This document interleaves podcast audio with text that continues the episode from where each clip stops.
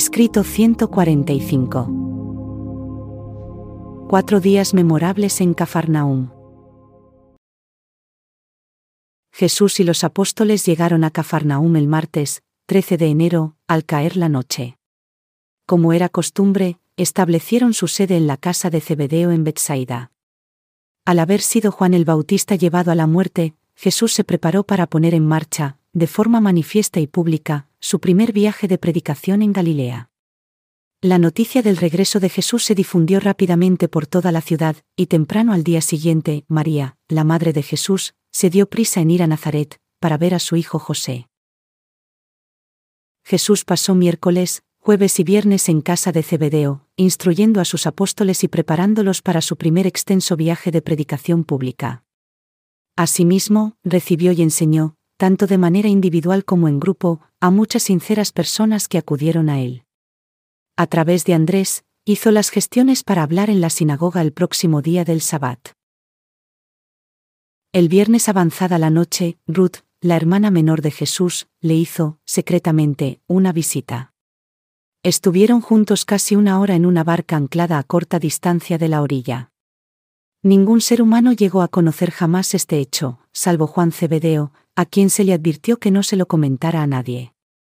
De entre los miembros de la familia de Jesús, Ruth fue la única que creyó constante y firmemente en la divinidad de su misión en la tierra, desde el momento de su temprana toma de conciencia espiritual hasta todo su trascendental ministerio, muerte, resurrección y ascensión, y Ruth falleció finalmente, llegando a los mundos del más allá sin haber dudado jamás del carácter sobrenatural de la misión de su padre hermano en la carne. En lo que respecta a su familia de la tierra, la pequeña Ruth significó el mayor consuelo de Jesús durante toda la difícil prueba de su juicio, rechazo y crucifixión.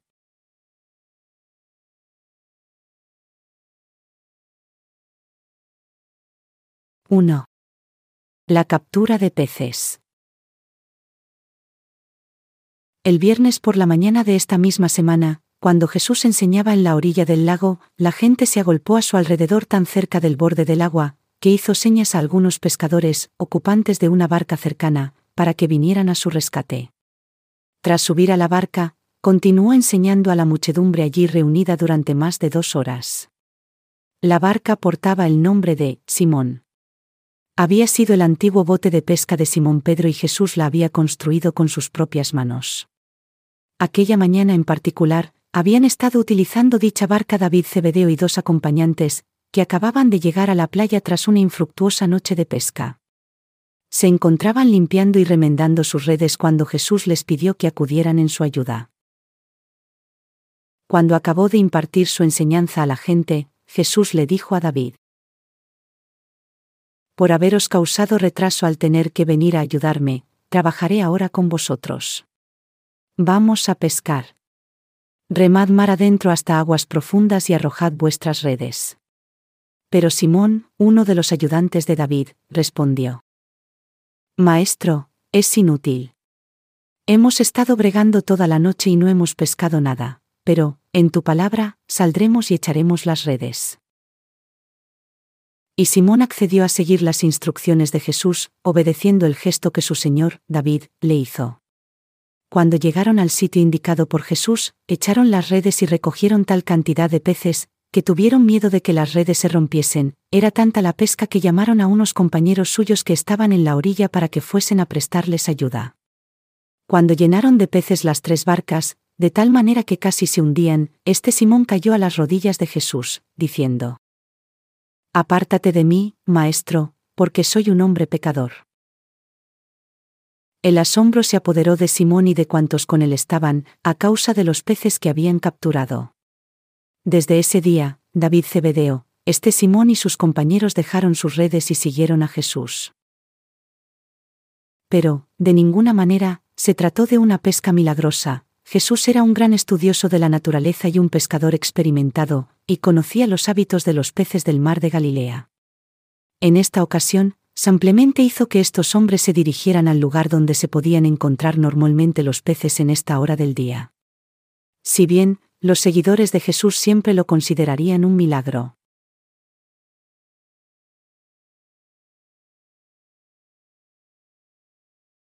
—2. En la sinagoga por la tarde.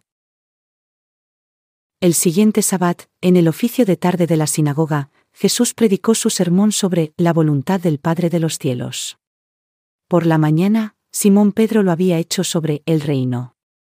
Allí mismo, en la reunión del jueves por la noche, Andrés había impartido enseñanzas con el tema de el nuevo camino. En ese preciso momento, había en Cafarnaúm más personas que creían en Jesús que en ninguna otra ciudad de la tierra. Cuando Jesús enseñó en la sinagoga ese sabbat por la tarde, conforme a la costumbre, tomó el primer texto de la ley y leyó del libro del Éxodo. Y serviréis al Señor, vuestro Dios, y Él bendecirá tu pan y tus aguas, y apartaré de ti toda enfermedad. Escogió el segundo texto de los profetas, leyendo esta vez de Isaías. Álzate y brilla, que llega tu luz, y la gloria del Señor amanece sobre ti.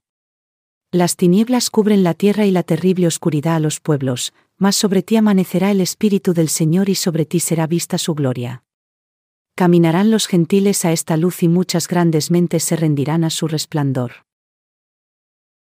Con este sermón, Jesús trató de dejar claro que la religión es una experiencia personal. Entre otras cosas, el Maestro dijo, Bien sabéis que, aunque un padre de buen corazón ama enteramente toda su familia, su afecto hacia esta como grupo se debe a su intenso cariño por cada miembro individual de esa familia. No debéis nunca más acercaros al Padre de los cielos como un hijo de Israel, sino como un hijo de Dios. Como grupo, sois, de hecho, hijos de Israel, pero individualmente, cada uno de vosotros es un hijo de Dios.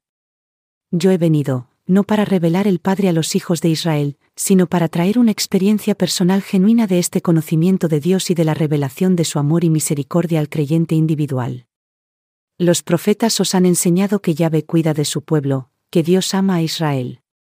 Pero yo he venido en medio de vosotros para proclamar una verdad mayor, una verdad que muchos de los últimos profetas también llegaron a entender, y esta es que Dios os ama, a cada uno de vosotros, como seres individuales.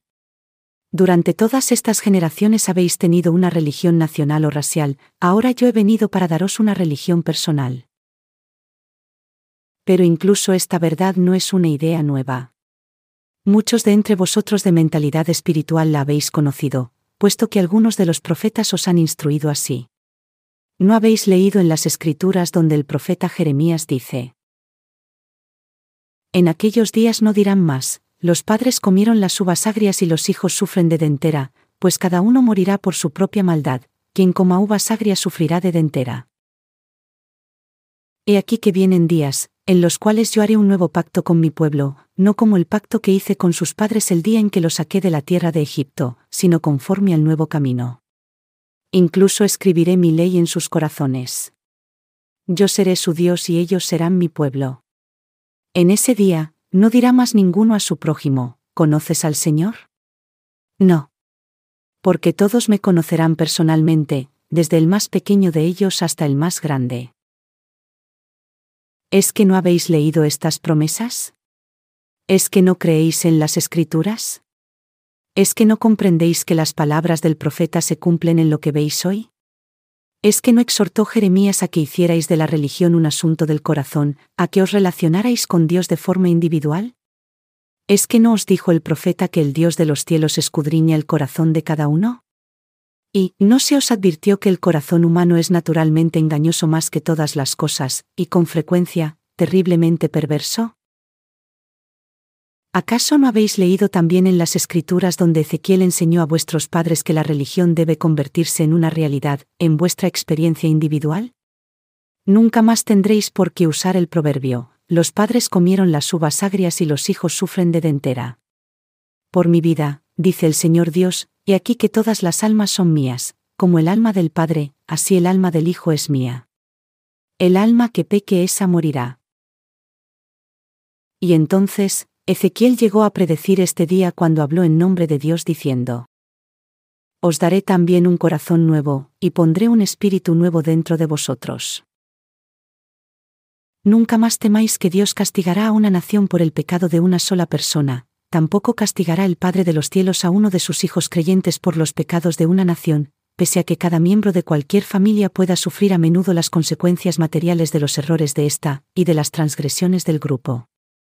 ¿Es que no os dais cuenta de que la esperanza de una nación mejor, o de un mundo mejor, está ligada al progreso y a la lucidez de cada cual? Entonces, el Maestro planteó que el Padre de los cielos, una vez que el hombre reconoce esta libertad espiritual, desea que sus hijos en la tierra comiencen esa ascensión eterna en su andadura hacia el paraíso, que consiste en la respuesta consciente de la criatura al impulso divino del espíritu interior por encontrar al Creador, por conocer a Dios y tratar de llegar a ser como Él. A los apóstoles les resultó de gran ayuda este sermón. Todos ellos se dieron cuenta, en mayor medida, de que el Evangelio del Reino era un mensaje dirigido a cada uno de forma individual y no a la nación. Aun cuando la gente de Cafarnaum estaba familiarizada con las enseñanzas de Jesús, se quedó asombrada con su sermón en aquel día del Sabbat, porque ciertamente les hablaba como quien tiene autoridad y no como los escribas. Justo en el momento en el que Jesús terminó de hablar, un hombre de la congregación, que se había sentido muy perturbado por sus palabras, cayó preso de un violento ataque epiléptico y se puso a gritar a grandes voces. Al cesar las convulsiones, cuando estaba recobrando la conciencia, habló en un estado onírico, diciendo, ¿Qué tenemos nosotros contigo, Jesús de Nazaret? Tú eres el Santo de Dios, ¿has venido a destruirnos? Jesús mandó a la gente a que se callara, y tomando al joven de la mano, dijo, Sal de ese estado, y se despertó de inmediato. Este joven no estaba poseído de ningún espíritu impuro o demonio, era víctima de una epilepsia ordinaria. Pero se le había enseñado que su aflicción se debía a la posesión de un espíritu maligno. Él creía esta enseñanza y se comportaba en consecuencia en todo lo que pensaba o decía de su dolencia. Todos creían que estos fenómenos eran fruto directo de la presencia de espíritus impuros. Por consiguiente, creyeron que Jesús había sacado a un demonio de este hombre. Pero, en aquel momento, Jesús no curó la epilepsia del joven. No sería hasta más tarde, en ese mismo día, tras la puesta de sol, cuando este joven halló la sanación.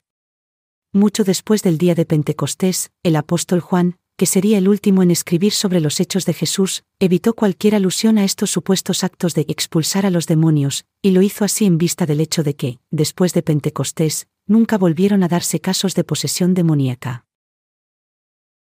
Como resultado de este incidente común, se extendió rápidamente por todo Cafarnaún la noticia de que Jesús, en la sinagoga, al concluir su sermón de la tarde, había sacado a un demonio de un hombre y lo había curado milagrosamente. El sabbat era la ocasión propicia para que tal impactante rumor se difundiera con tanta celeridad y efectividad. Este hecho se propagó por poblaciones más pequeñas en torno a Cafarnaum, y mucha gente lo creyó. La esposa y la suegra de Simón Pedro se encargaban en gran parte de la cocina y de los quehaceres domésticos en la gran casa de Cebedeo, en la que Jesús y los doce tenían su sede. La casa de Pedro estaba cerca de la de Cebedeo, y Jesús y sus amigos se detuvieron allí, en su trayecto desde la sinagoga, porque la suegra de Pedro llevaba enferma varios días con escalofríos y fiebre. Pues bien, sucedió que, mientras Jesús estaba de pie cerca de la enferma, sosteniéndole la mano, acariciándole la frente y hablándole palabras de consuelo y aliento, la fiebre la dejó. Jesús todavía no había tenido tiempo de explicar a sus apóstoles que no se había obrado ningún milagro en la sinagoga, y con este suceso tan reciente y vívido en su mente, y al recordar además el episodio del agua y el vino en Caná, tomaron esta coincidencia como otro milagro, y algunos de ellos se apresuraron a divulgar la noticia por toda la ciudad. Amata, la suegra de Pedro, padecía de fiebre palúdica. Jesús no la sanó milagrosamente en aquel momento. Su curación no se llevó a cabo hasta varias horas después, tras la puesta de sol, y se realizó en el contexto del hecho extraordinario ocurrido en el patio delantero de la casa de Cebedeo. Y estos son los típicos casos que muestran la forma en la que una generación que buscaba prodigios y un pueblo constantemente deseoso de milagros se servían de estas coincidencias como pretexto para proclamar que Jesús había obrado otro milagro.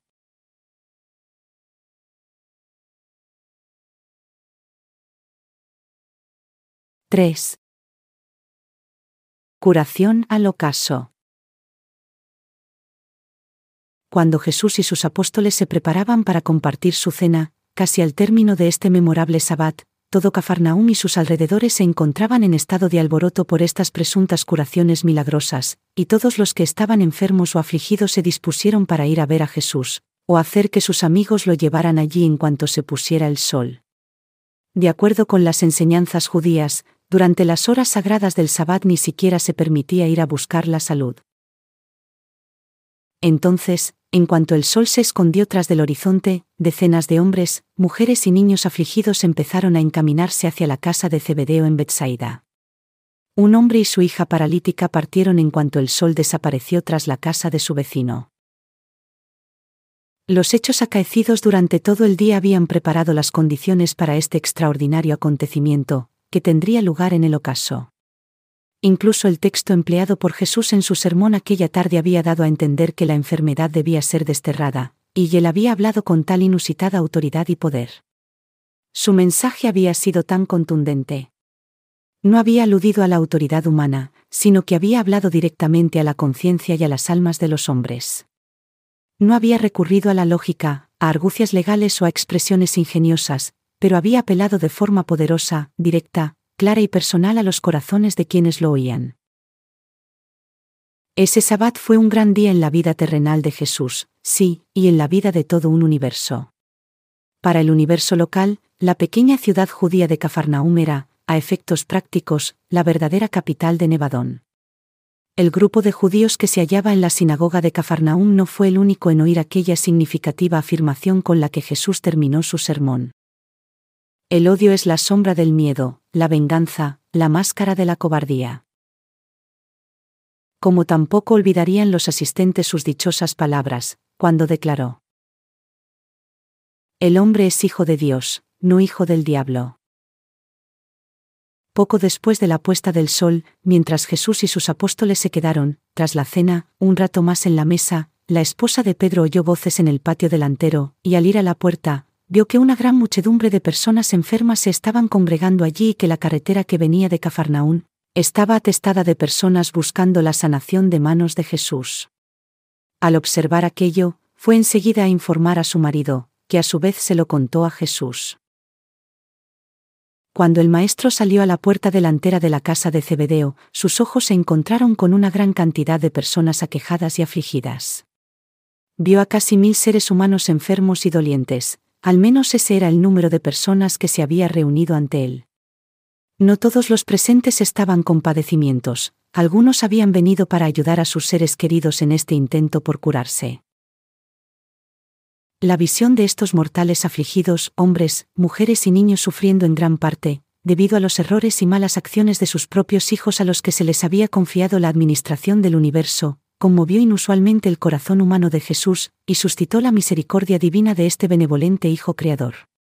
Pero Jesús era bien consciente de que no podía erigir un movimiento espiritual perdurable sobre los pilares de prodigios puramente materiales.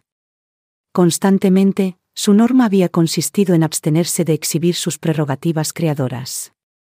Desde Caná, ni lo sobrenatural ni lo milagroso habían estado presentes en sus enseñanzas, sin embargo, esta doliente multitud hizo que su corazón sintiese conmiseración y apeló con fuerzas a su cariño y comprensión. Una voz que venía del patio delantero exclamó. Maestro, di la palabra, restauranos la salud, sánanos de nuestras enfermedades y salva nuestras almas. Tan pronto como estas palabras fueron pronunciadas, una inmensa comitiva de serafines, controladores físicos, portadores de vida y seres intermedios, como los que siempre acompañaban a este Creador encarnado de todo un universo, se dispusieron a actuar con poder creativo en el caso de que su soberano diera la señal. En toda la andadura terrenal de Jesús, este fue uno de esos momentos en los que la sabiduría divina y la compasión humana se entrelazaron de tal manera con la decisión del Hijo del Hombre, que él buscó refugio apelando a la voluntad de su Padre. Cuando Pedro imploró al Maestro que atendiera a sus gritos de auxilio, Jesús, posando su mirada sobre aquella muchedumbre afligida, contestó. He venido al mundo para revelar al Padre e instaurar su reino. Con tal fin he vivido mi vida hasta esta hora. Sí, por lo tanto, fuese la voluntad de aquel que me envió y no resulta contrario a mi dedicación a la proclamación del Evangelio del reino de los cielos, querría ver a mis hijos curados y Pero las siguientes palabras de Jesús se perdieron en el tumulto. Jesús había confiado la responsabilidad de esta decisión de curar a la multitud a la resolución de su Padre. Evidentemente, la voluntad del Padre no me dio ninguna objeción, porque apenas el Maestro había acabado de pronunciar estas palabras, el conjunto de seres personales celestiales, que prestaba servicio bajo el mando del modelador de pensamiento personificado de Jesús, se puso vigorosamente en movimiento. La inmensa comitiva descendió en medio de esta heterogénea multitud de dolientes mortales, y en un momento de tiempo, 683 hombres, mujeres y niños quedaron sanados, se curaron completamente de todas sus enfermedades físicas y de otros trastornos materiales. Nunca antes de ese día se había sido testigo en la tierra de algo así, ni tampoco después. Y para aquellos de nosotros que estuvimos presentes, la contemplación de este caudal creativo de curaciones fue de cierto emocionante. Pero, de entre todos los seres que quedaron impresionados ante esta repentina e inesperada irrupción de curación sobrenatural, Jesús fue quien más lo fue. En un momento, cuando su interés y compasión humano se centraban en la escena de sufrimiento y aflicción que se extendía ante él, se olvidó de tener presentes en su mente humana las advertencias de su modelador personificado, en cuanto a la imposibilidad de limitar bajo ciertas condiciones y en ciertas circunstancias el elemento temporal de las prerrogativas creadoras de un Hijo Creador. Jesús deseaba ver a estos sufrientes mortales curados y con ello no se violaba la voluntad de su Padre el modelador personificado de Jesús determinó de forma instantánea que dicho acto de energía creativa no transgredía en aquel momento la voluntad del Padre del Paraíso, y mediante esa decisión, en razón del deseo de Jesús de sanar manifestado previamente, el acto creativo fue. Lo que un Hijo Creador desea y su Padre quiere es. En toda la vida que le quedaba a Jesús por vivir en la tierra no tendría lugar una masiva curación física semejante. Como cabía esperar, la noticia de esta curación, ocurrida en Betsaida de Cafarnaum al atardecer, se propagó por todo Galilea, Judea y demás regiones. Una vez más, se suscitaron los temores de Herodes, que envió observadores para que le informaran sobre la labor y las enseñanzas de Jesús, y comprobaran si se trataba del antiguo carpintero de Nazareto de Juan el Bautista, que había resucitado de la muerte. En lo sucesivo, y mayormente debido a esta involuntaria demostración de curación física, durante el resto de su andadura en la tierra, se convirtió tanto en médico como en predicador.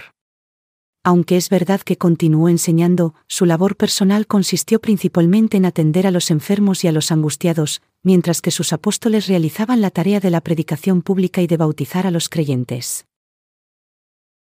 Pero la mayoría de los destinatarios de esta curación física de carácter sobrenatural o creativo, en esta demostración a la puesta de sol, de energía divina, no llegaría a beneficiarse espiritualmente, y de manera permanente, de aquella extraordinaria manifestación de misericordia. Un pequeño número de ellos se sintió edificado por ese ministerio físico, pero el reino espiritual no avanzó en el corazón de los hombres por esta sorprendente irrupción de sanación creativa al margen del tiempo. Los prodigios curativos que, ocasionalmente, estuvieron presentes durante la misión de Jesús en la tierra no formaban parte de su plan de proclamar el reino fue fruto del hecho mismo de que hubiese en la tierra un ser divino con prerrogativas creadoras, prácticamente ilimitadas, en conjunción con una inusitada combinación de misericordia divina y de compasión humana. Pero estos llamados milagros trajeron muchos problemas a Jesús, porque incitaban a la atención pública y a los prejuicios contra él.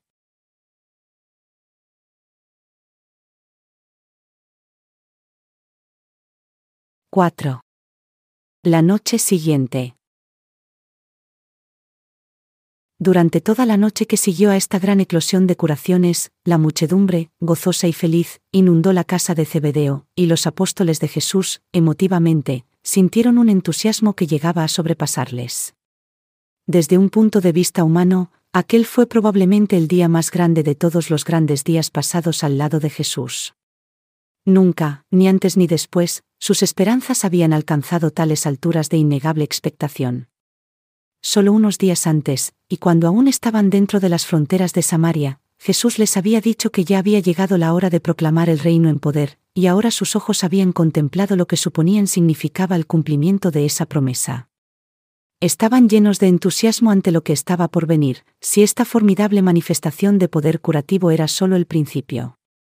Desterraron las dudas que aún albergaban sobre la divinidad de Jesús Literalmente, se dejaron embriagar por el éxtasis de su confundido encantamiento.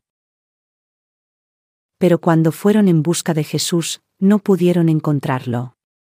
El maestro estaba muy perturbado por lo que había sucedido. Los hombres, mujeres y niños que habían resultado sanados de sus distintas enfermedades se quedaron hasta bien entrada la noche, esperando el regreso de Jesús para poder darle las gracias. Los apóstoles no podían entender el proceder del Maestro a medida que pasaban las horas y permanecía en su retiro, su gozo hubiese sido pleno y perfecto a no ser por su continuada ausencia. Cuando Jesús regresó con ellos, era tarde y prácticamente todos los que se habían beneficiado de esta curación habían vuelto a sus casas. Jesús rechazó los parabienes y la adoración de los doce y de los otros que habían permanecido allí para saludarlo, diciendo solamente, No os regocijéis de que mi Padre tenga el poder de sanar el cuerpo, sino que más bien de que lo tiene para salvar el alma. Vámonos a descansar, porque mañana hemos de ocuparnos de los asuntos del Padre. Y de nuevo, estos doce hombres se fueron a descansar, decepcionados, desconcertados y tristes, excepto los gemelos, pocos de ellos pudieron dormir mucho aquella noche. Tan pronto como el maestro hacía algo que les alborozaba el alma y les alegraba el corazón, él parecía hacer trizas de forma inmediata las esperanzas de los apóstoles y demolía los pilares de su arrojo y entusiasmo. Al mirarse entre sí, estos perplejos pescadores tenían un solo pensamiento. No alcanzamos a entenderlo. ¿Qué significa todo esto?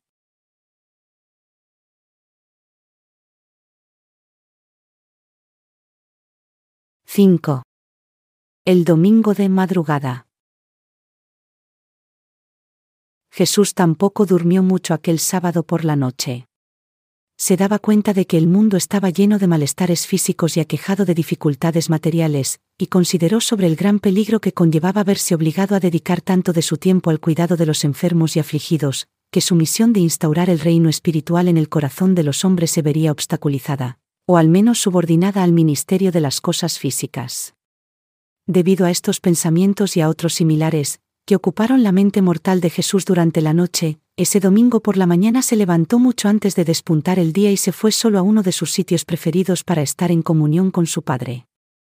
Esa mañana temprano, Jesús oró por sabiduría y juicio para no permitir que su compasión humana, unida a su misericordia divina, le instara, en presencia del sufrimiento del hombre, a ocupar todo su tiempo con el ministerio físico en detrimento del espiritual.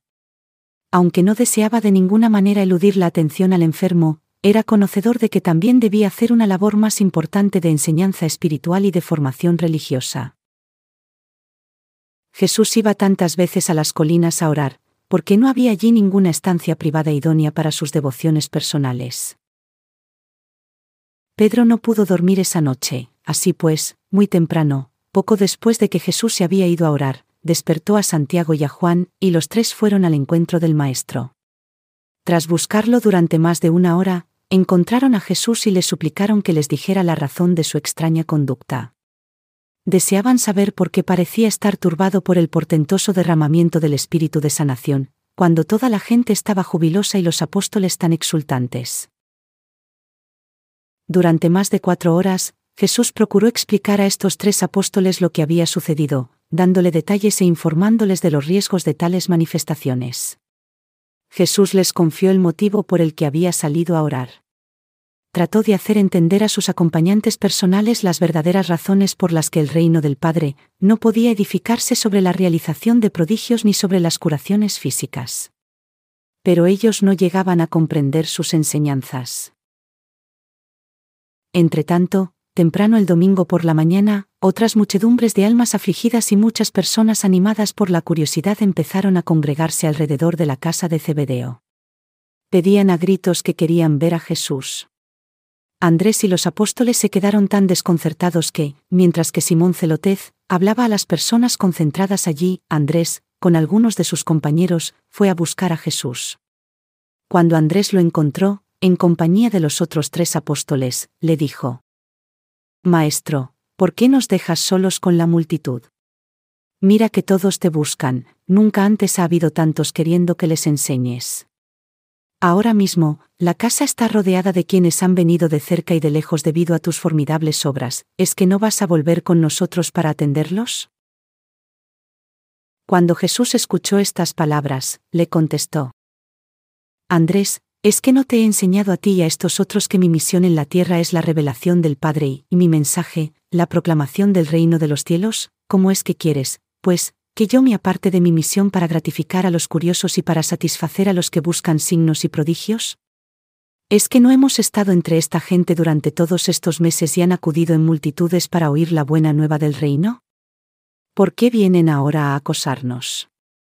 ¿Es porque buscan curar sus cuerpos físicos y no por haber recibido la verdad espiritual para la salvación de sus almas?